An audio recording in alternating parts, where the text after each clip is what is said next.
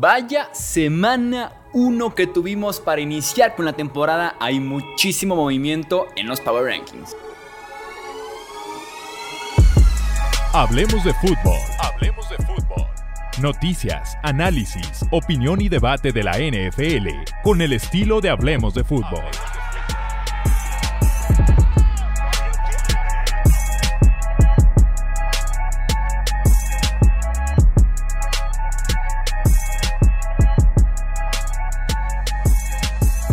¿Qué tal amigos? ¿Cómo están? Bienvenidos a una edición más del podcast Hablemos de Fútbol. Yo soy Jesús Sánchez y tenemos Power Rankings para esta semana 2 de temporada. Dios, la semana 1 que vivimos. Recuerda que si eres amante de la NFL, de los picks, Power Rankings, eh, análisis, pizarra y demás, suscríbete aquí al podcast de Hablemos de Fútbol, donde publicamos análisis pues diario, prácticamente diario.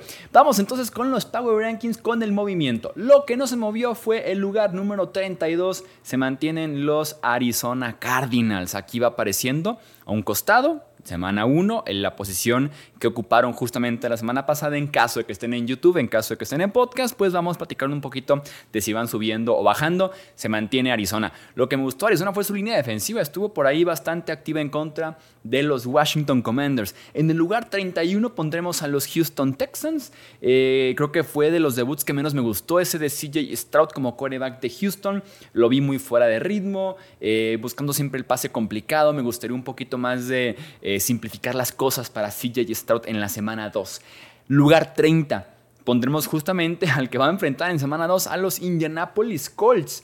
Me encantó porque Anthony Richardson cerca de línea de gol es lo más cercano es lo más parecido que hemos tenido a Cam Newton Prime. El detalle es que ya le costó un poco tanto estar corriendo el ovoide porque está ya con inflamación en rodilla y tobillo. Son demasiados golpes, el estilo de correr del coreback es así, pero debe empezar a ser un poquito más selectivo porque complicado ese estilo de vida de Cam Newton, de Josh Allen también recientemente para el novato Anthony Richardson. En el lugar 29 pondremos a los Panthers. Oye, puro coreback aquí novato, ¿no?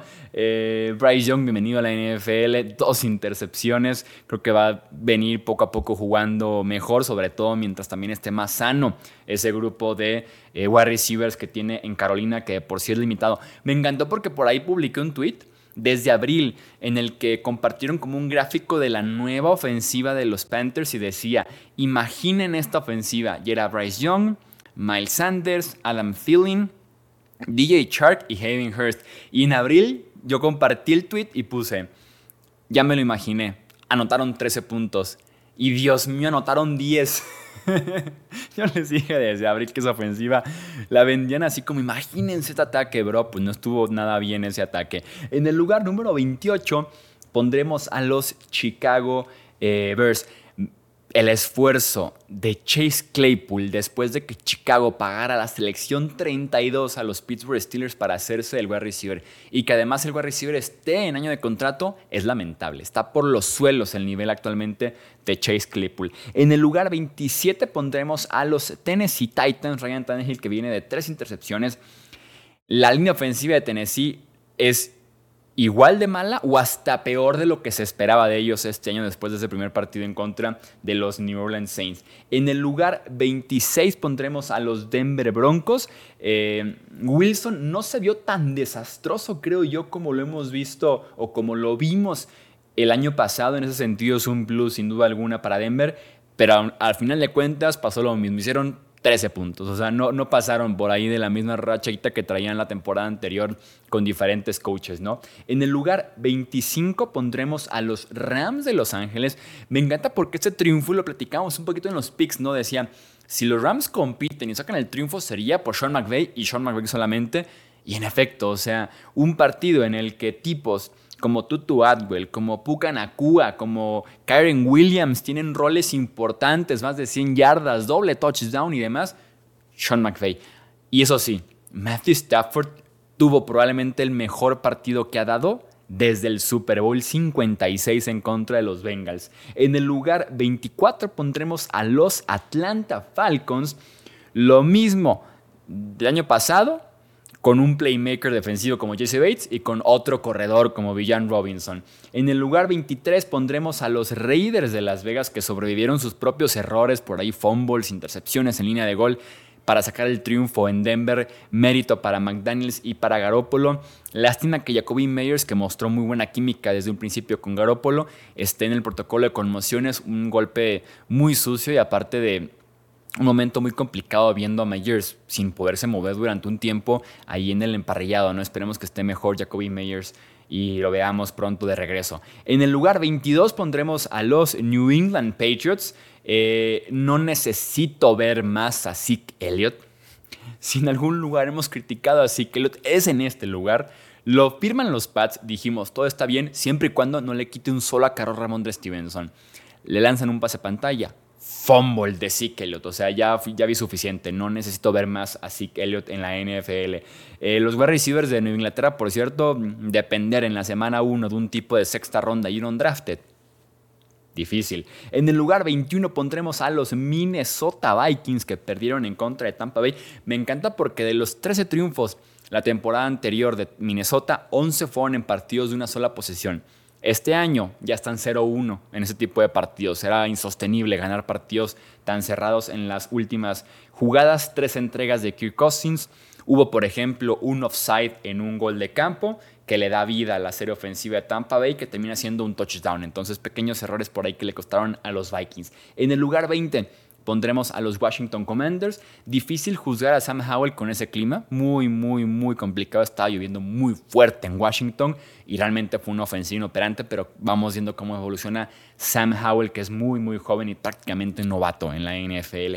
En el lugar 19 pondremos a Tampa Bay. Me encantó que Mike Evans, quien se merece un contrato nuevo con Buccaneers, puso la fecha límite del 9 de septiembre, no llegaron a un acuerdo, el tipo ya no quiere negociar, me encanta que el tipo anota y sin festejar.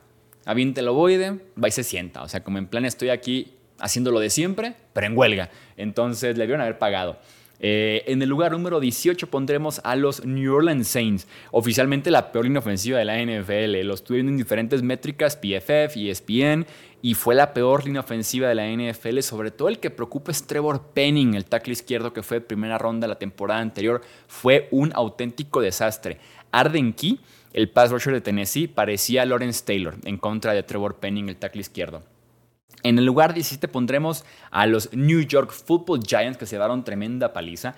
Lo que preocupa con los Giants es que si tuviera que elegir como un top 3 de jugadores importantes a la ofensiva, una ofensiva que de por sí es limitada y que gana más con cocheo que por talento, diría que el primer lugar sería con Barkley. En segundo lugar pondría probablemente Andrew Thomas, el tackle izquierdo, y en tercer lugar pondría Darren Waller, el tight end. El 2 y el 3 están lesionados del tendón en la corva, que es una lesión que no solamente hace que te pierdas partidos, sino que te tiene limitado todo el año, básicamente. Entonces, mm, escenario gris en ese sentido de la ofensiva para los New York Football Giants. En el lugar 16, un equipo que decepcionó, creo yo, en semana 1, los Seattle Seahawks. Estaban en mi top 10, van ya al lugar 16 eh, y están en problemas porque sus dos tackles ofensivos que son pilares en que Gino Smith juegue bien están ambos lesionados y parece que no van a jugar en semana 2 en contra de Lions. Entonces están en problemas en Seattle. En el lugar 15 pondremos a los Pittsburgh Steelers. Eh, también hablando de lesiones, Cam Hayward, su línea defensivo, 8 semanas fuera. Eh, Deontay Johnson, su wide receiver, eh, por ahí el que mueve las cadenas en el slot, terceras oportunidades y demás está lesionado el tendón de la corva, también va a estar fuera un par de semanas. Entonces, complicado inicio para Steelers, eso sí también, en contra la hora de la defensiva de los Cleveland Browns en semana 2. En el lugar 14 pondremos a los Green Bay Packers.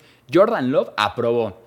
Había también aquí una duda muy grande con Jordan Love y diría Jordan Love aprobó esa prueba primera que tuve en contra de los Bears, una defensiva con muy poco talento. La línea ofensiva de Green Bay jugó espectacular, sobre todo porque están sanos y jugando en sus posiciones. Bakhtiari, tackle izquierdo. Elton Jenkins, guardia izquierdo. Entonces, en ese sentido, esos dos regresos hacen muy bien para Green Bay y se notó. Jugaron bastante bien en la línea ofensiva. En el lugar 13 pondremos a los Cleveland Browns. Jim Schwartz, héroe. O sea, aquí hemos alabado año tras año tras año a Jim Schwartz, el coordinador defensivo, el head coach más menos. El coordinador defensivo Jim Schwartz es un experto, se sabe todas, es súper creativo, súper agresivo y se notó en esa defensiva de los Cleveland Browns. Con él, el potencial de Miles Garrett ahora sí está por los cielos. En el lugar número 12 pondremos a los Buffalo Bills del 6 hasta el 12.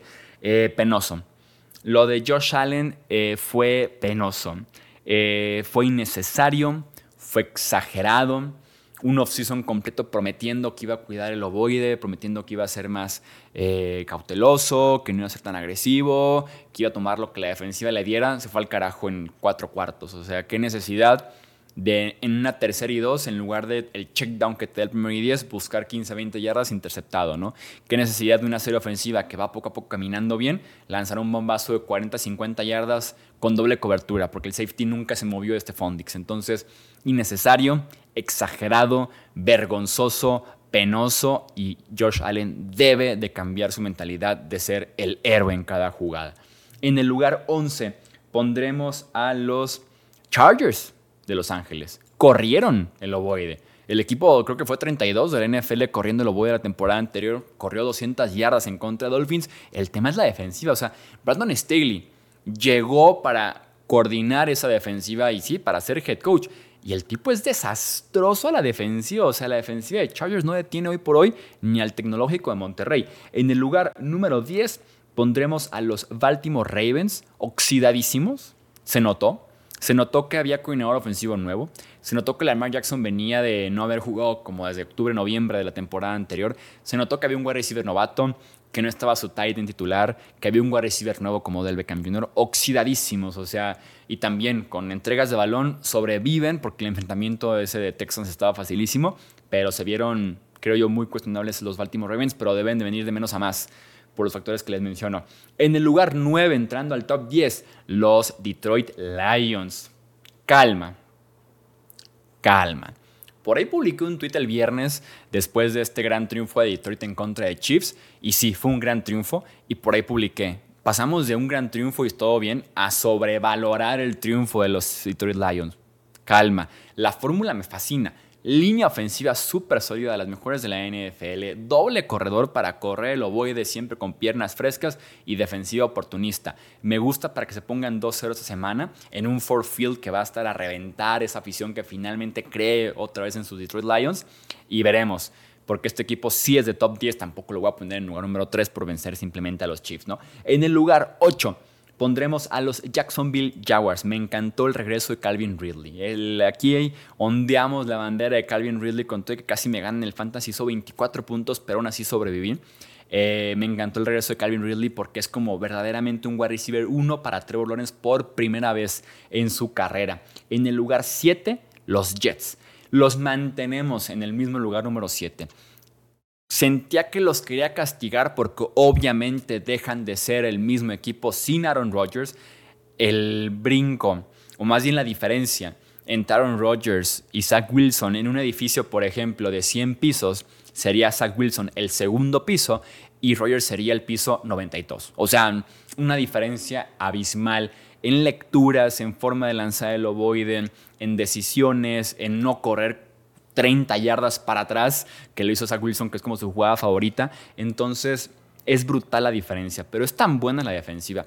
Y se vio tan bien Brice Hall, con todo y que se nota que no está todavía al 100%, pero se vio tan bien Brice Hall que confiemos en que ese equipo de los Jets compite. Veremos qué pasa con Zach Wilson, con Nathaniel Hackett del coordinador ofensivo, pero ese equipo de Jets compite que eso ya por lo menos es algo, o sea, por lo menos ya agrada en ese sentido que ese equipo de, de los Jets compita, porque eso ni siquiera hacían a veces la temporada pasada. En el lugar número 6 pondremos a los Cincinnati Bengals, castigamos a los Bengals, pasaron del puesto número 1 al puesto número 6. No ayuda en lo absoluto el clima, o sea, la lluvia torrencial que cayó en Ohio el, el domingo no ayudó en lo absoluto. Joe Burrow no podía ni siquiera agarrar el ovoide con o sin guante no lo podía agarrar. Se confundieron demasiado con los cruces, blitzes, Miles Garrett, Sadarius Smith. O sea, no hubo un momento de paz para Joe Burrow. Estaba leyendo por ahí, fueron 1.95 segundos en promedio que la defensiva de Browns presionó a Burrow. que es la sexta mejor marca en los últimos cuatro años en la NFL. Entonces el por esto no puede hacer nada. Veremos cómo evoluciona para semana 2 con los Baltimore Ravens. Una defensiva agresiva, pero sin tanto talento como la de Cleveland. Lugar 5. Entramos al top 5. Los Kansas City Chiefs. Los bajamos un escalón del 4 al 5 con los Chiefs. Aquí desde un principio no creíamos de que iban a empezar tan fuertes los Chiefs. Se nota en ese sentido, sin Travis Kelsey, sin Chris Jones. Van a estar bien, no hay que prender alarmas, pero vamos viendo cómo regresa Travis Kelsey y qué tan listo para jugar está Chris Jones. Nick Bosa jugó 35 jugadas apenas en contra de Steelers, volviendo también la misma semana a jugar, ¿no? Mismo caso con Chris Jones, veremos cuántas jugadas puede hacer y qué impacto tendría en contra de los Jaguars el domingo. Lugar 4, apenas a, penitas abajo del podio. Pondremos a los Philadelphia Eagles también bajando un lugarcito. Ganaron muy apretado. La ofensiva, hablando oxidados, la ofensiva de los Philadelphia Eagles tampoco no ayudó en lo absoluto el clima que estuvo haciendo en Boston, en gran parte del noreste de los Estados Unidos. Eh, lo que me encantó de Filadelfia, el debut de Jalen Carter, el que para mí era el mejor defensivo, perdón, el mejor jugador en general del NFL Draft anterior, que cayó un poquito por tema de extra cancha, policial, ilegal, arrestos y demás. Eh, el tipo demostró por qué era el mejor jugador que teníamos en la clase del draft y se aprovechó por completo de las ausencias en guardia en la línea ofensiva de New England. En el lugar número 3 pondremos, y nos queda ya aquí el podio, ¿eh? yo creo que hay argumentos para el 2-3 que ustedes quieran. Seguramente van a criticar porque eso es lo que se dedican a hacer en comentarios. Pondré en el lugar 3 a los Miami Dolphins. Es probablemente el mejor partido que hemos visto de Tua Tongo Bailoa, y si se pronuncia Tua Tongo Bailoa, aunque ustedes no quieran. Obviamente sé que se escribe Tago Bailoa y no se pronuncia así. Es el mejor partido que le he visto a Tua Tongo Bailoa en la NFL, pero es un nivel muy parecido al que ya vimos de Tua en 2022. El tema es que la gente se queda con la idea de que Tua 2022, lesiones, conmociones, imposible. Jugó mal, jugó bastante bien, simplemente no le ayudó el tema de las lesiones, pero es un nivel, insisto, superior, pero por ahí andaba en el rumbo, ¿eh? la temporada pasada tuvo, así que no fingamos sorpresa con el tipo, es un buen coreback y lo demostró muchísimo en contra de los Chargers y me encanta Mike McDaniel, el hecho de que haya movido tanto a Tariq Hill para que con el mismo movimiento prejugada agarre como cierto impulso, cierto vuelo para correr su ruta, Dios. Dios. En el lugar número 2 pondremos a los Dallas Cowboys. Dan Quinn. Eso es todo lo que tengo que decir. Dan Quinn. La profundidad de esa defensiva, la agresividad, el oportunismo y el esquema. Dan Quinn cada domingo desde que es coordinador defensivo de los Cowboys se presenta a hacer su trabajo. Ojalá tuviera empleados como Dan Quinn. Si todo el mundo fuera como Dan Quinn en este mundo, no existiría la pobreza. En el lugar número uno pondremos a los San Francisco 49ers. Creo yo que no debe haber ni debate de quién es el lugar número uno en los Power Rankings de la semana 2. Brock Purdy contagia confianza, contagia efectividad. El tipo me hace mejor a los que están alrededor de él y eso es un rasgo, eso es una característica especial de los quarterbacks y lo ha logrado Brock Purdy desde que llegó invicto en temporada regular, intratable, regresó muy bien del codo derecho, se llevó por entre las patas, como diríamos aquí en México, a la defensiva de Steelers no fue ningún tipo de reto. Y San Francisco por eso está en el lugar número uno de los Power Rankings de semana 2. Leo por lo menos tu top 3 aquí abajo en comentarios o ya sabes también en Twitter, Facebook e Instagram. Nos encuentras como hablemos de fútbol. Suscríbete, comparte, deja tu like, muéstranos amor aquí en el canal. Yo soy Jesús Sánchez, esto es Hablemos de Fútbol. Hasta la próxima. Gracias por escuchar el podcast de Hablemos de Fútbol. Para más, no olvides seguirnos en redes sociales y visitar hablemosdefutbol.com.